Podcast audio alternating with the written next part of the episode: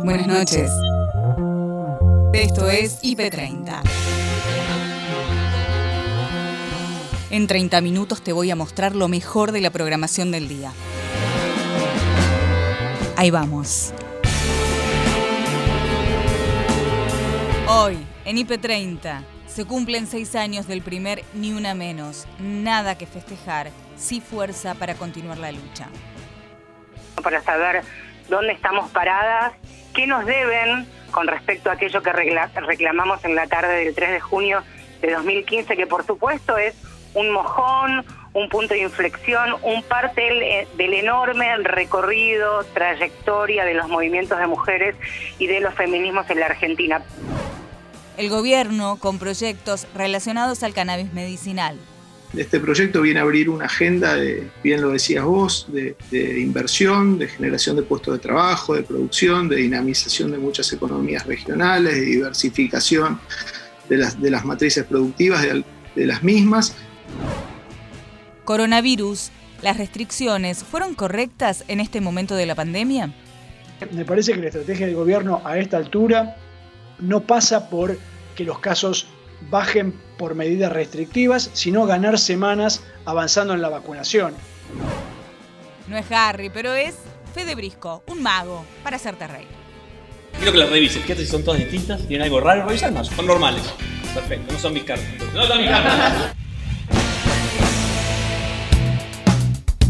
Todos los temas de la jornada con el análisis preciso de Gabriel Sued y Noelia Barral Grigera en IP Noticias, edición central. El principal tema del día que, como les decíamos, tiene que ver con este aniversario, un nuevo 3 de junio en la Argentina, que nos arroja como dato central un número que es un número negativo, es una mala noticia, tiene que ver con que los femicidios, eh, pese a toda esta lucha que se ha desarrollado en estos seis años, no paran, no disminuyen. Son datos los que vamos a compartir desde ahora con ustedes de la Oficina de, eh, de, Violencia de Género, del Observatorio de Violencia de Género de la Corte Suprema de Justicia. Son datos del año pasado porque a esta altura recién la Corte Suprema logra eh, unificar toda la información y publicarla, pero son los datos oficiales con los que el Estado argentino se maneja para abordar este tema, esta problemática así que es importante recorrerlos. Y como decía Gaby, es un crimen que no disminuye a pesar de los reclamos, de las marchas, de las políticas. Eh, como ven ustedes, es un crimen que se mantiene estable a lo largo de los años. Claro, fíjense, es una comparación del 2017 al 2020. En el 2020 van a ver que los, eh, los femicidios con víctimas directas de femicidio eh, en realidad son uno menos que en el 2019, 251 contra 252. Pero ¿qué pasa? Este número hay que complementarlo con la barra rosa que está al lado de la celeste, que son víctimas de femicidio vinculado. Por ejemplo, el crimen, crímenes de niños vinculados a femicidios. Y es por eso que este año, en realidad, el año pasado, perdón, el 2020, hubo 19 crímenes más de femicidios, con femicidios vinculados, que en el año 2019 un número que lamentablemente se mantiene estable a través de los años y que impacta de manera diferente en las provincias argentinas con mayor riesgo, mayor peligro para las mujeres que viven en las provincias del norte. Tenemos para compartir con ustedes la estadística que muestra cuántas, eh, cuántos femicidios hay cada 100.000 mujeres en cada uno de los distritos de la Argentina. Esto es eh, según los números del año pasado, ¿no? A más oscuro el mapa, para que lo entiendan fácil, eh, es mayor la incidencia de femicidios en cada uno de los territorios. Fácilmente podemos detectar cómo en el norte se va coloreando el mapa con colores más oscuros, el récord en Jujuy, después de Jujuy tenemos ahí cerca a Tucumán, ahí cerca también Chaco y eh, la provincia de Salta. Y eso va descendiendo hasta encontrarnos este, con una situación eh, bueno, óptima en, en, ese sentido en Tierra del Fuego, donde el año pasado no se registró ningún femicidio. Efectivamente, pero una situación que a nivel país, por supuesto, preocupa con, eh, bueno, la, el norte del país, las provincias del norte realmente concentrando la mayor cantidad de casos. El físico investigador del CONICET, Jorge Aliaga, conversó con Agustina y Nacho sobre la pandemia que estamos atravesando. ¿Qué te parece que podemos esperar de los efectos de las medidas restrictivas durante nueve días que eh, llevamos adelante la semana pasada en el país, Jorge? Bueno, lo primero es eh, que estaba claro que esos nueve días no estaban fijados porque uno iba a poder ver al séptimo o octavo ya alguna mejora o algún cambio, simplemente porque ya hemos aprendido que cualquier medida que uno toma empieza a verse los resultados 10 días después, más o menos por el tiempo que lleva la enfermedad de incubación, detección, etc. Es decir, que era claro que eh, se tomaban nueve días solamente porque era el periodo que incluía dos fines de semana, dos feriados y solamente había que pasar eh, a feriados tres días. Eh, entonces era la, menor afectación a la economía que se podía hacer con un cierto efecto sanitario. dicho eso, lo que uno ve en indicadores de movilidad, por ejemplo, el uso de la tarjeta SUBE o eh, en movilidad de los celulares, tanto de Google como de Apple, que informan las empresas, es que eh, ha habido en, Buenos Aires, en, en, Gran Buenos Aires, también por ejemplo en la ciudad de Córdoba, baja de movilidad importante de las personas. Es decir, las personas se movieron menos. Entonces, uno lo que esperaría en estos días eh, y, algo se está empezando a ver fundamentalmente en el AMBA, es que bajen un poco la cantidad de casos. ¿Qué es lo que se buscó esencialmente? Si uno quisiera que los casos bajen sustancialmente, tendría que tomar medidas más prolongadas. Con esto uno lo que va a ver es un respiro. Y en este sentido, Jorge, ¿crees que puede llegar a haber un efecto rebote de una nueva apertura en los próximos días y que nuevamente no, no se pueda eh, hacer descender esa curva como se hubiera querido? No, a ver, lo que se ve es que cuanto más personas se mueven, más casos hay. Entonces, esta semana que volvimos a tener una movilidad similar a las semanas anteriores, eh, entonces seguramente dentro de 10 días vamos a ver una suba de casos producto de la mayor movilidad de esta semana. Es lo esperable. Pero por eso el gobierno lo que dijo es que en todo caso tomaba estos nueve días para generar un, un pequeño desahogo en las camas de terapia, que en varios lugares estaban muy estresados, volvía a retomar las actividades comerciales y eventualmente, si veía dentro de 10 días, 15 días, que los casos volvían a subir, en ese caso tomaba nuevas medidas. Siempre me parece que la estrategia del gobierno a esta altura no pasa por que los casos bajen por medidas restrictivas, sino ganar semanas avanzando en la vacunación y que sea la vacunación la que empiece a bajar la cantidad de casos. Ana Sicilia y Pau Jiménez conversaron y reflexionaron junto a la periodista Marcela Jiménez sobre un aniversario poco feliz, pero visibilizó la problemática de violencia de género en todas sus formas. Hoy se cumplen seis años del primer Ni Una Menos.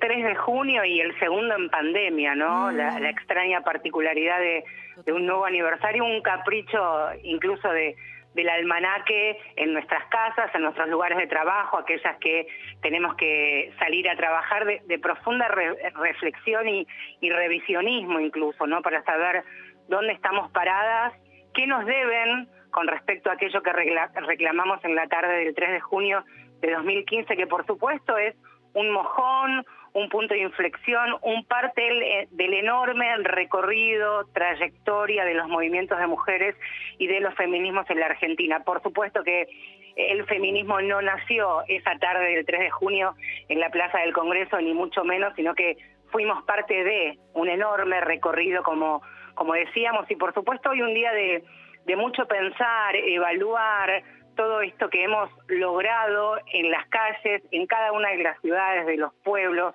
de nuestras provincias, esos reclamos que se materializaron en la plaza, pero que por supuesto tenían exigencias clarísimas que todavía siguen, nos siguen debiendo, son deudas todavía, porque la realidad es tangible y que cada 35 horas una mujer en nuestro país es asesinada por su condición de género. Bueno, detrás de eso lo primero que hay que decir es que las violencias hacia las, hacia las mujeres, hacia las disidencias, es un fenómeno sumamente complejo, para entender, para explicar, para abarcar y por supuesto para, para combatir. Esto no se soluciona con más presencia policial, con más patrulleros o con más comisarías abiertas las 24 horas. Es mucho más profundo, el cambio es un cambio estructural, cultural, social, desde la educación, diría, así que en eso estamos. Queremos cambiar todo, a por eso me parece también. Queremos cambiarlo todo. Marcela, eh, algo que también me parece lindo destacar es que es el,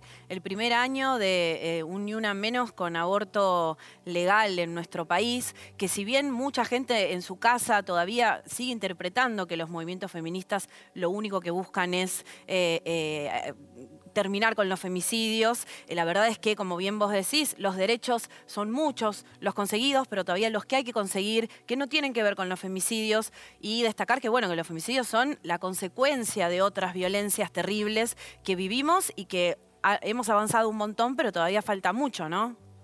Por supuesto, hoy es un día sumamente importante. Es el primer ni una menos con aborto legal, seguro y gratuito, que por supuesto también la lupa está, está puesta desde los movimientos de mujeres detrás de la campaña nacional por el derecho al aborto de su plena implementación en todas y en cada una de las provincias. Cuando hablamos del femicidio o los femicidios o como el último eslabón de la violencia machista extrema, es por supuesto el reclamo más urgente, más contundente, incluso el más visible, pero después hay un montón de otras violencias a, que, a las que las mujeres son sometidas de, somos sometidas de manera sistemática desde muy pequeñas.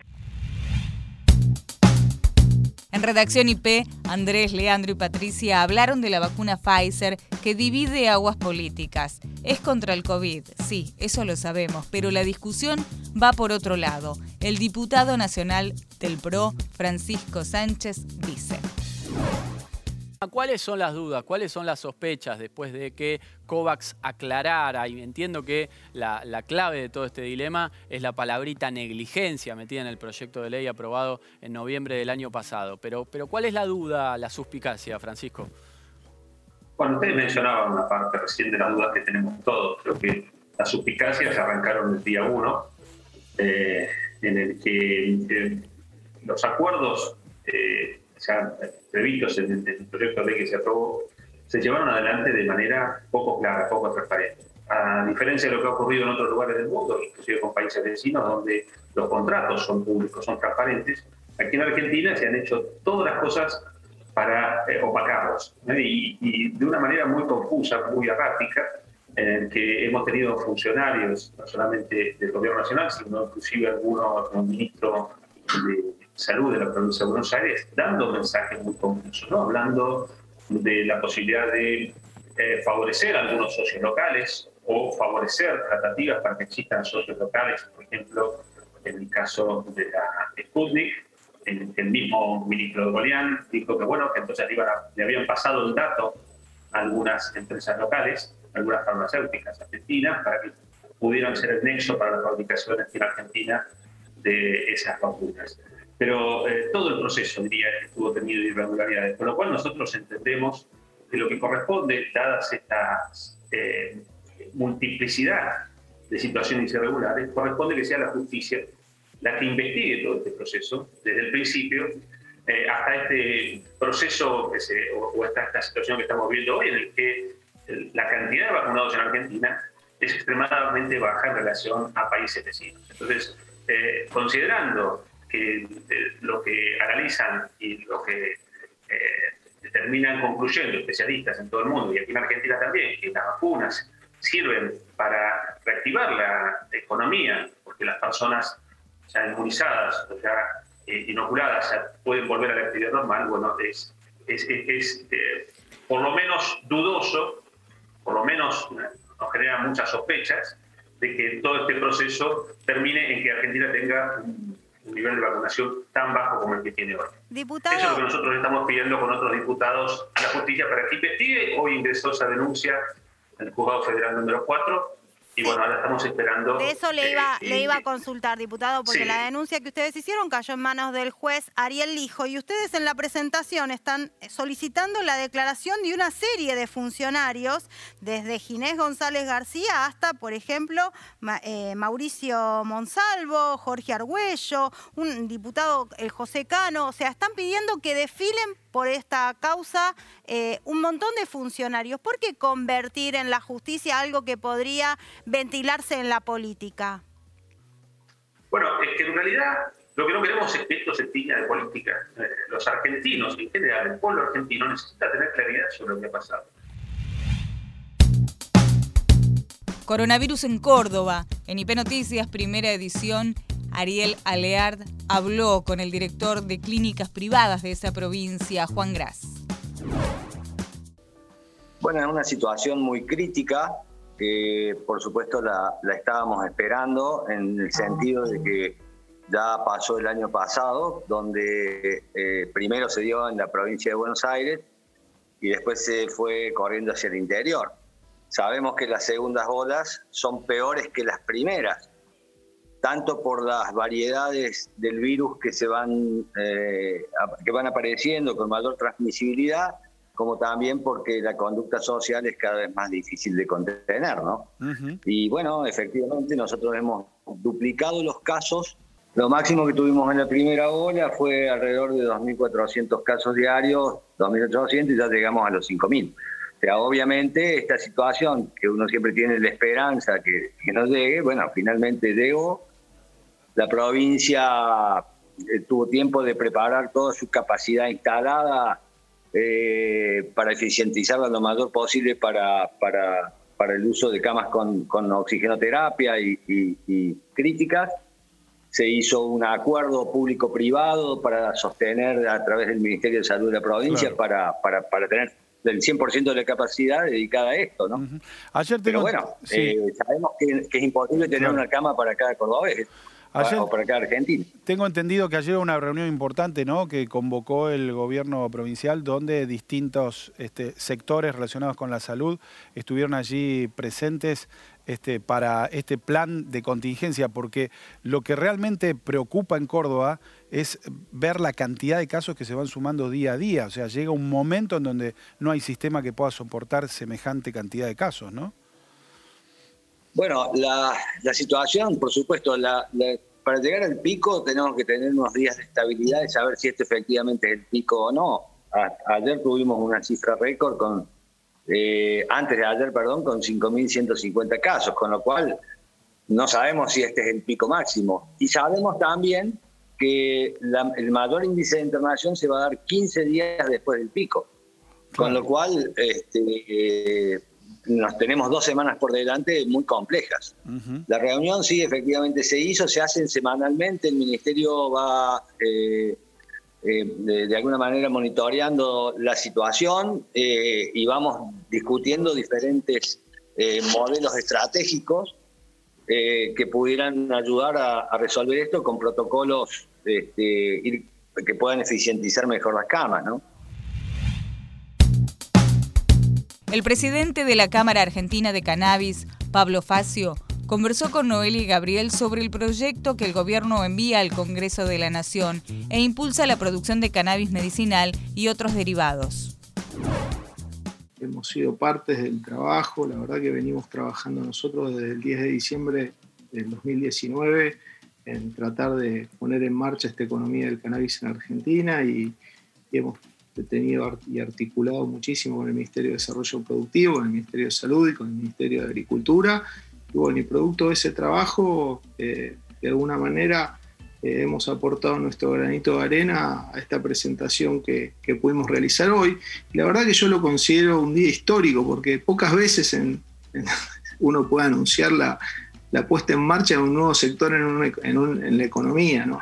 Eh, Así que yo creo que este proyecto viene a abrir una agenda, de, bien lo decías vos, de, inversión, de generación de puestos de trabajo, de producción, de dinamización de muchas economías regionales, de diversificación de las, matrices productivas de, las mismas y bueno, y, justamente también una, agenda interesante respecto de la innovación y la articulación público-privada con el, con el ecosistema académico y científico que tiene Argentina. El ministro hoy lo subrayó muy bien.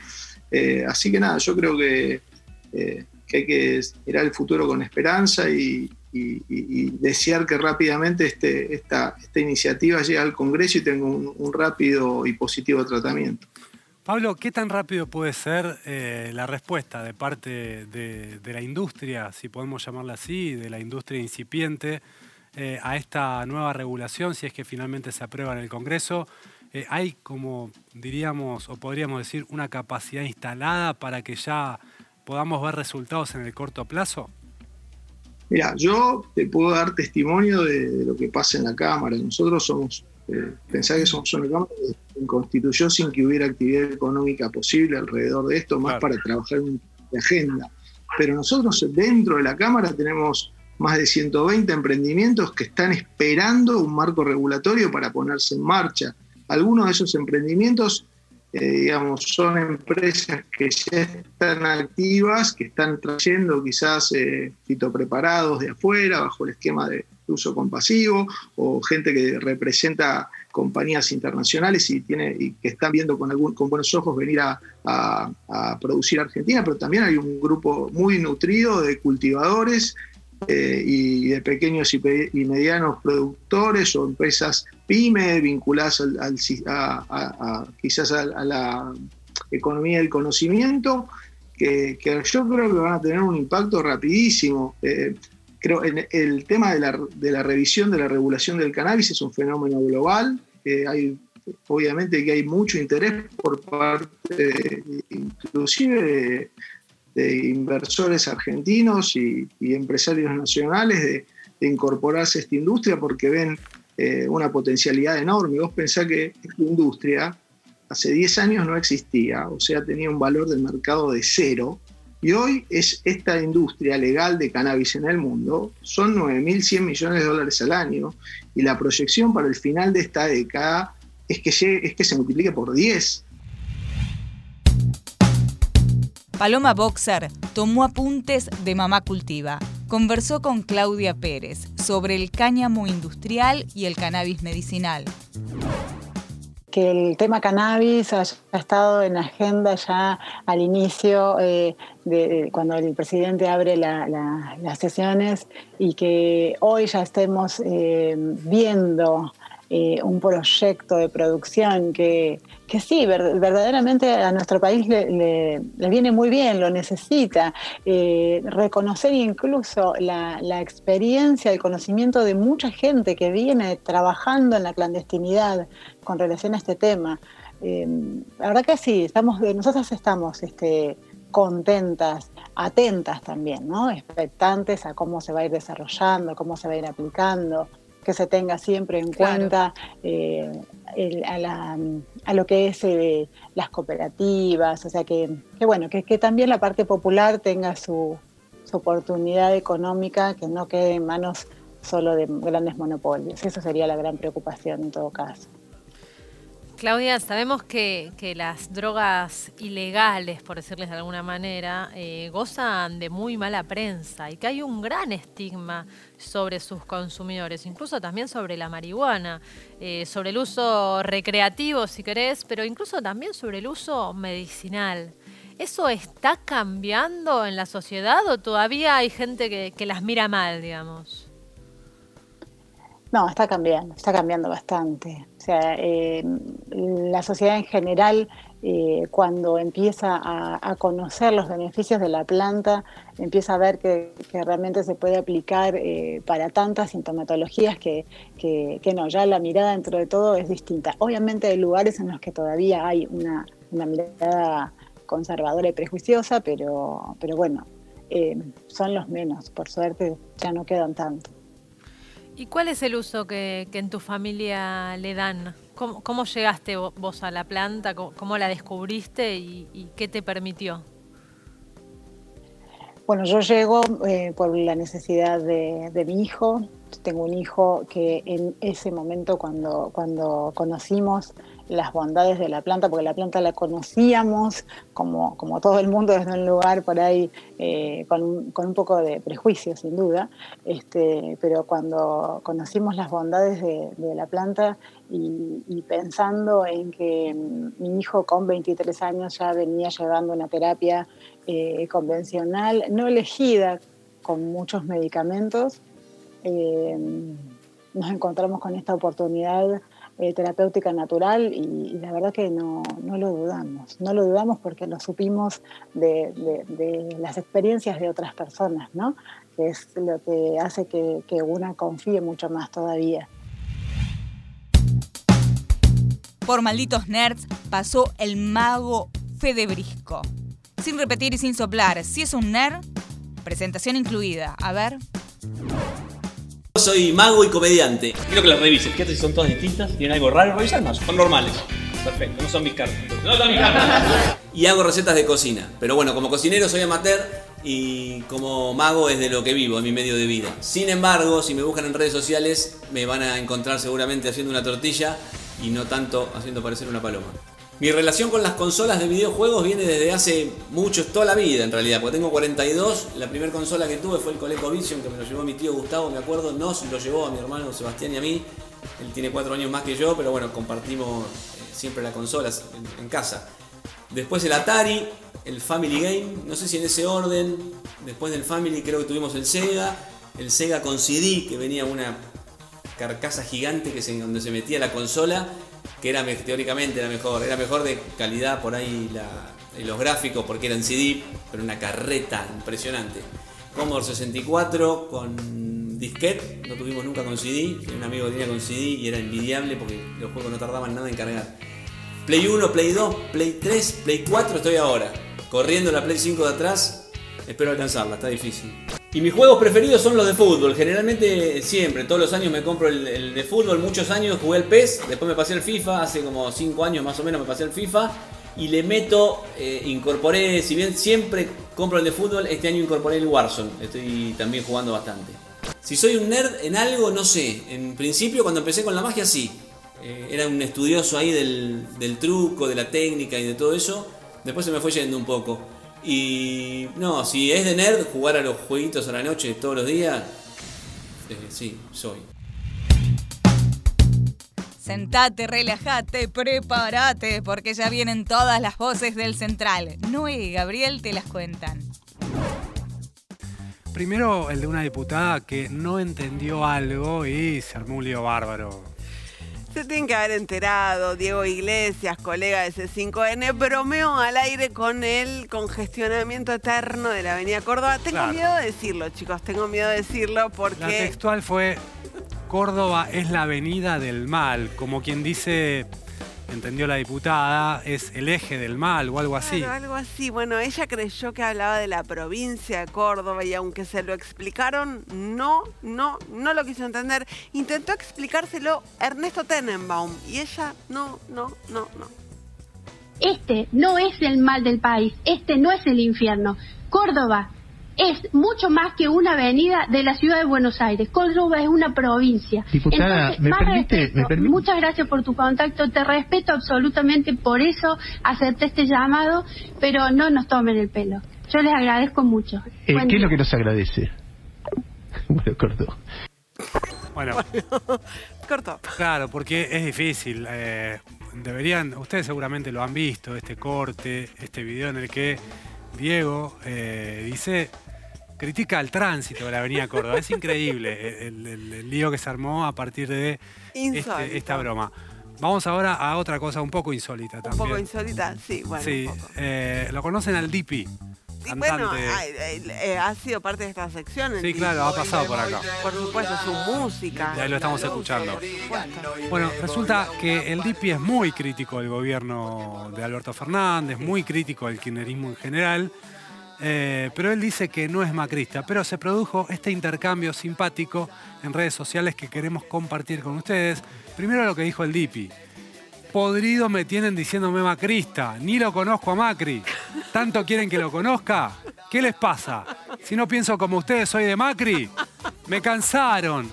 Solo por el placer de verlos reventar de bronca a los K, le voy a pedir una foto. Hola, arroba Mauricio Macri. Sale selfie, dice el Piti. El Dipi. El, el Dipi, El Dipi. Dipi. Y él raudamente le respondió, cuando quieras hacemos la foto, Mauricio. O sea que es Macri". macrista al final el Dipi. Y sí, es remancrista, chicos. Me, me causa gracia que, diga- que diga, si no pienso como ustedes, soy de Macri, como si fueran equipos de fútbol. No, Dice, pero "Soy de bueno, Macri". si le estás pidiendo, haciéndote el logi, una foto a Macri, Macri te dice al toque que sí. Algo, algo está pasando, algo, Algo está pasando ahí, está pasando ahí. Y para terminar, hoy la vicepresidenta llegó al Senado. Sí, siempre se las arregla para participar de alguna forma de este segmento. Yo creo que lo hace adrede. Puede ser, dijo, hoy hay todas las voces, yo quiero estar ahí. Llegó al Senado y alguien la desconcentró. Chicos, no desconcentren a la vicepresidenta cuando está comenzando la sesión del Senado, porque pasa esto, pasa esto. Senadoras, da- damos, eh, no me distraiga, con, eh, por favor, corte el teléfono si es tan amable. Gracias. Me distrajo. Ah, Te, escra- te escracha, Cristina, no dijo el nombre de la senadora, pero no hagas nada que no, no es conveniente en la sesión porque quedás mal. Cálmense, porque encima hay creo que tres senadores presentes, Claro. todo el resto está remoto, así Uno estaba hablando por teléfono con la tía, no sé. es bueno, pasan estas cosas. Y hasta acá llegamos por hoy. Acordate que podés ver las notas completas en nuestro sitio www.ip.digital y en nuestro canal de YouTube, búscanos como IP Noticias y suscríbete. Hasta la próxima. Buenas noches.